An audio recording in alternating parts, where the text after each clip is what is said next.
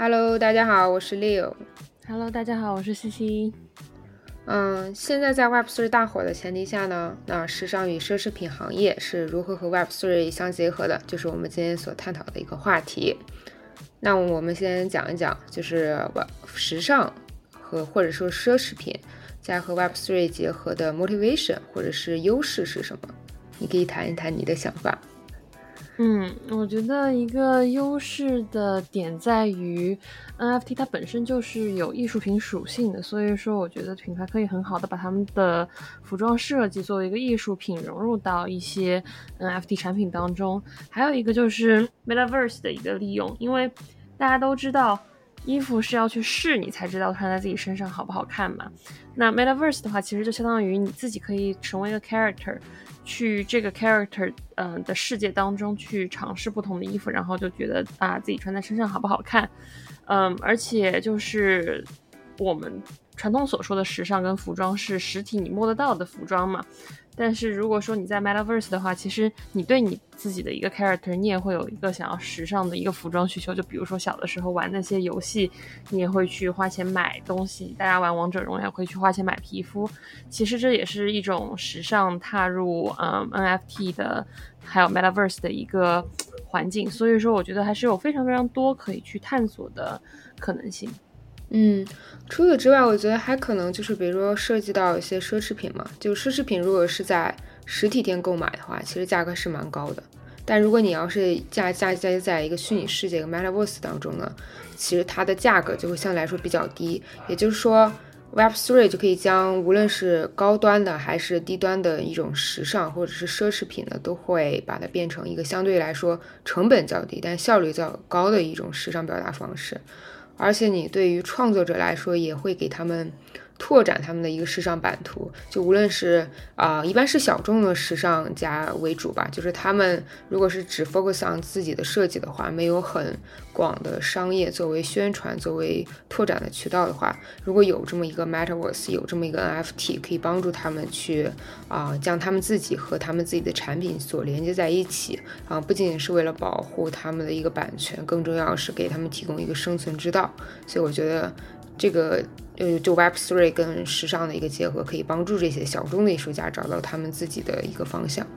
嗯嗯，其实我们可以看到，很多时候品牌也会跟一些 Web3 的项目进行合作，比如说阿迪达斯，他就跟无聊猿那个最有名的一个呃 NFT 进行了一个合作嘛。他们是收购了无聊猿的一个币，呃，Number Eight Seven Seven Four，嗯，是一个绿色的一个 hoodie，是一个绿色 hoodie 的一只猴子。然后呢，它这样子的话，就是一个 NFT 的一个收藏品的创造者。它也可以就是嗯用这一个东西去创造一些商业价值，嗯，它同时的话也去收购了 The Sandbox，就是一个呃 Metaverse 里面的一个虚拟土地，但是呢还没有就是具体说未来要做什么。嗯，他在去年呃前年的年末，就是二零二一年年末的时候，他就开始做一个 NFT 的一个项目。嗯，每一个币其实嗯还是有一点点贵，就是零点二 ETH。然后大家会在二零二二年的四月跟五月份拿到虚拟的和物理的可以穿戴的一个设备。嗯，所以说阿迪达斯就是我觉得它还是保守了一点，它不光是说哎我给你一个虚拟的穿戴设备，我同时也会给你一个实体的一个设备。所以说我觉得这是阿迪达斯想要就是进入时尚界的一个方向。那同时这也会让世界看到，哎，无聊猿这个东西它不光说是我可以拿在手里面，因为大家也知道无聊猿的一个 NFT 还挺贵的嘛。嗯，它同时也可以创造出价值。比如说阿迪达斯，它只买了一个，但是它可以通过这一个去进行一个艺术的再创再创作，然后给大家嗯进行一些衣服啊什么。其实如果你去看他那件无聊人的衣服的话，还是挺好看。他们那个猴子是一个一个粉色的两个心形的眼镜，然后绿色的帽子啊，这有点奇怪，和一件绿色的一个他们那个。标志性的三杠的一个连帽衫，呃，上面就画了一只猴子，还有三叶草的那个标志。就如果说大家还是喜欢艺术品的话，对于这方面的东西的话，嗯，我觉得是会愿意去买单的。尤其是阿迪达斯它自己本身就有一个名字嘛，它也可以给无聊猿带来一些名气，所以说我觉得这两者是相辅相成的，不是说单方面的 NFT 给品牌带来一些 brand equity，同时品牌也会给这个 NFT 带来一些 community 的扩大。嗯，对，这其实相当于是，嗯，阿迪达斯它借助第三方的 NFT 来实现互惠共赢。像当初李宁也是模仿阿迪达斯这么做了，他也就是买了一个啊无聊猿的一个 NFT，然后把他们 NFT 呢印在自己的一些衣服上面，而且也得益于当时无聊猿说，我把我自己的呃商业版商业这个权利啊下放给每一个 NFT 的 owner，所以说他们啊阿迪达斯才有这样的一个途径，对。就是，而且除此之外，就是说，呃，它相当于是借助了第三方的 NFT，还有很多的时尚啊，或者是潮牌，他们会自己发自己的 NFT，也就代表着就是每一件衣服我可以把它 NFT 化。就如果你买了我的 NFT 的话呢，其实也就是相当于买了一个虚拟化的服装啊，甚至说有的时尚品牌会把这个虚拟化的服装真正的去把它做出来，然后销售这样子。虚拟化的服装的话，其实 Zara 也有一个平台，但是我觉得他们做的更多的是 Metaverse。嗯，因为刚才不是说了吗？大家如果说要去看自己的衣服好不好看的话，其实会要去店里面去试。但 Zara 的话，它每年都会出新系列，因为它是 Fast Fashion 嘛。他出的新系列呢，他就说，哎，你不用来我这儿试，你可以有一个线上的社区。我每一年就是说新出来的一些系列，你可以直接在线上的社区进行一个穿戴。嗯，当然的话，我觉得更像是一种游戏的感觉。他会在他的就是，嗯，我觉得。它这个东西没有说是很吸引人啦，因为如果说你要说线上的那种 Metaverse 试衣间，其实不光说是元宇宙，很多其他的技术都已经有了，所以我觉得 Zara 的这个方向并没有说像阿迪达斯那样子很好的把品牌的 equity。跟元宇宙啊 NFT 的一个世界联系起来，因为它更更像就是说是一个小型的一个试衣间，你虚拟人物并不是贴着你的脸的，呃，你也可以去贴脸，它去捏你的脸。但是呢，第一是它的一个设计比较少，它只有八种；第二的话就是它的可以。使用的功能也比较的少，就是你，嗯，你除了衣服的话，你就只有一个就是美妆的产品，就指甲油啊这一些，所以我觉得它针对的人群并没有说像阿迪达斯那么广。任何想要喜欢穿阿迪达斯的人都可以穿。第二的话就是阿迪达斯的 Collection，它是一个 NFT 项目，也会比 Zara 更大。嗯，Zara 的话，它只是做了一个元宇宙的一个试衣间，其实只是借了这个名字，而并不是说真正的去把这个元宇宙很好的利用出来。不过每一个在线上的衣服，你都可以在线下找到相应的产品，这我觉得还是比较好的。嗯，其实它 Zara 就跟呃前前阵子 Nike 他们也发了自己的一个元宇宙，然后他们那个 Nike 不过是更好玩一点，是他们跟 Roblox 去合作嘛，他就推出了一个 Nike Line 的一个虚拟世界，就玩家可以进入 Nike Line，然后不仅可以玩游戏，而且可以去穿上这个 Nike 各种比较潮牌的一些产品。然后除此之外，比如像更高端的一些奢侈品，比如说 Gucci 啊或者 LV 啊，就他们可能会呃模拟了，就是你刚才说的像一个试衣间一样，去模拟了一个实体体验，就用户参加，呃通过参观自己的一些什么比较虚拟化的形象呢，可以买一些比较昂贵的一些产品，然后用在自己的虚拟化的一个图像上，就是嗯。就类似于你刚才所说的，就类似于一个试衣间的一个功能。不过我觉得这个其实，在现在时尚行业和 Web3 相结合当中呢，还蛮常见的，就是它会给。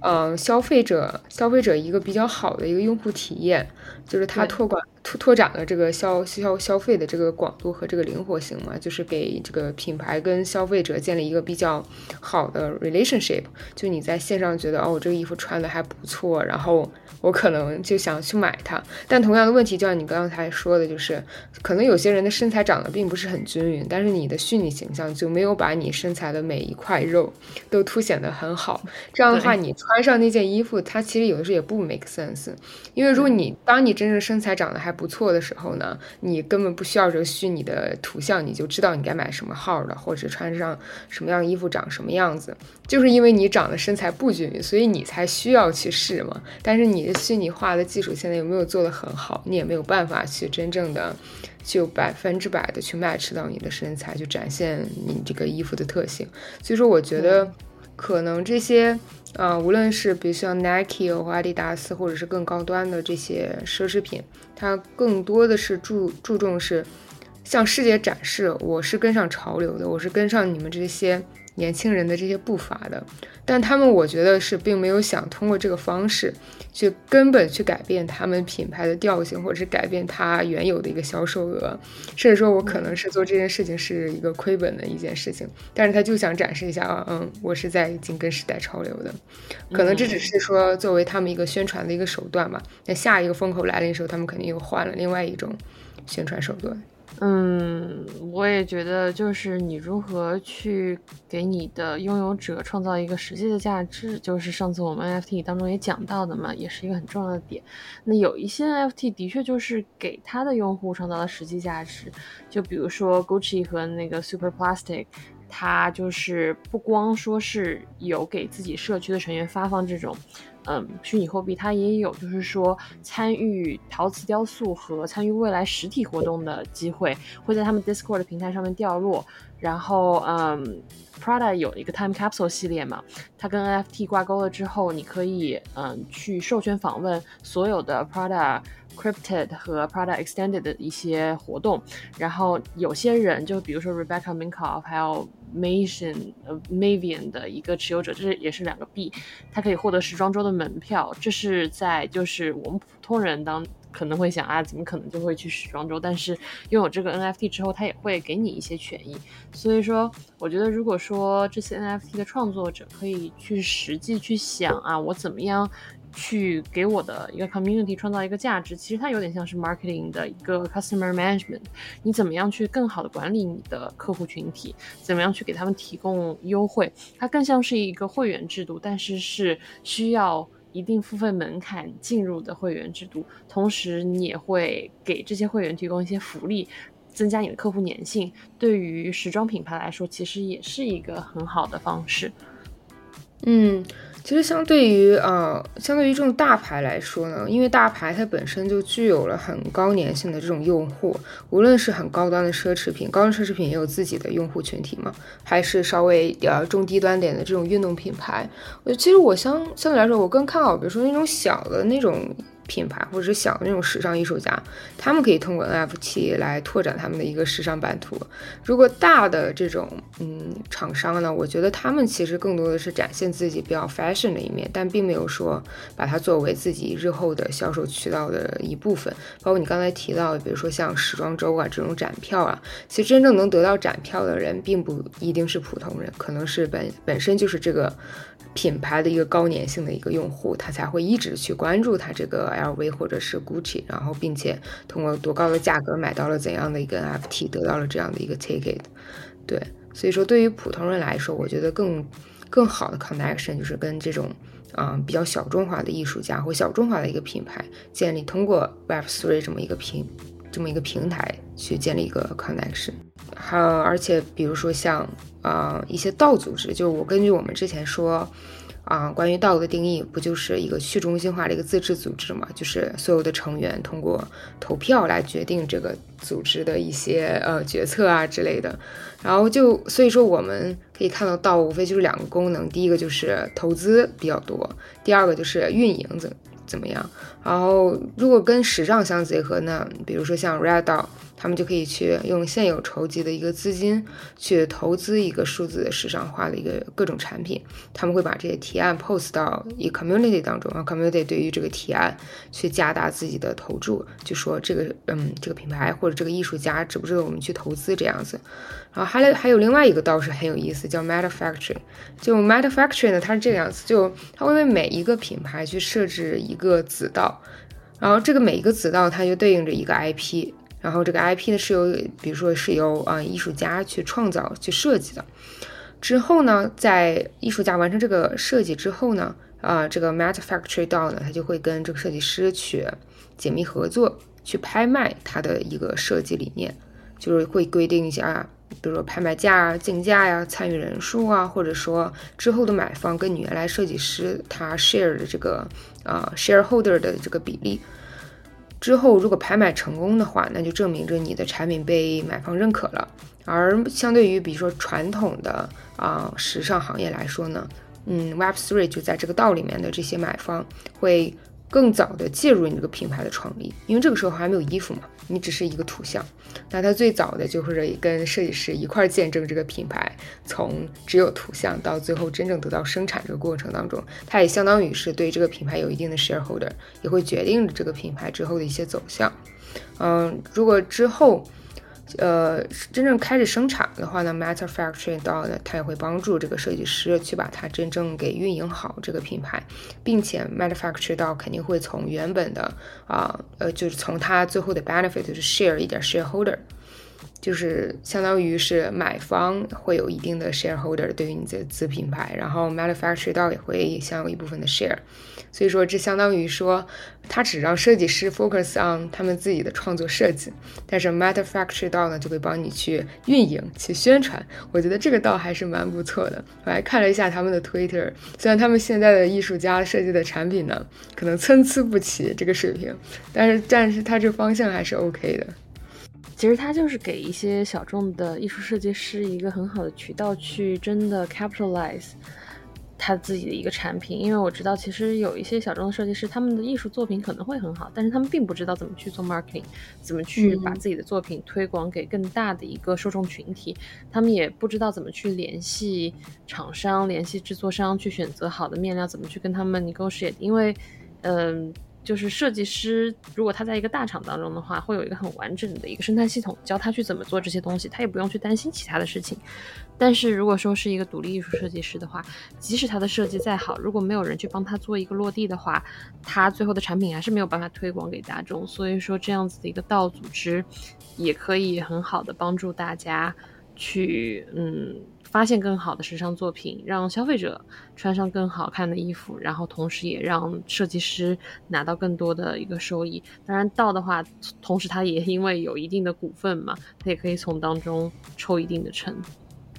嗯，我觉得除此之外，就是啊，对于小众艺术家是一个很好的一个生存之道，或者是展示自己想法的一个地方。我觉得对于一些大品牌来说，他们可以作为买方来存在，就相当于他投资了这个艺术艺术家，也就是这个艺术家孵化这个产品，可能是比如说。作为 LV 或者 Gucci 或者是麦昆这种啊高端的时尚品牌的一个子公司或者一个子品牌，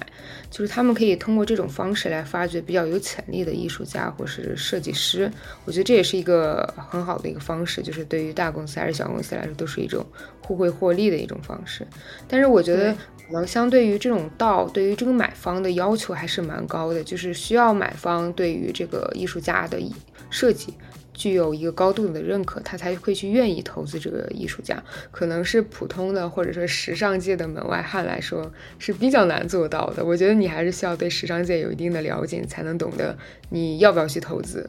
要不要去买这个品牌。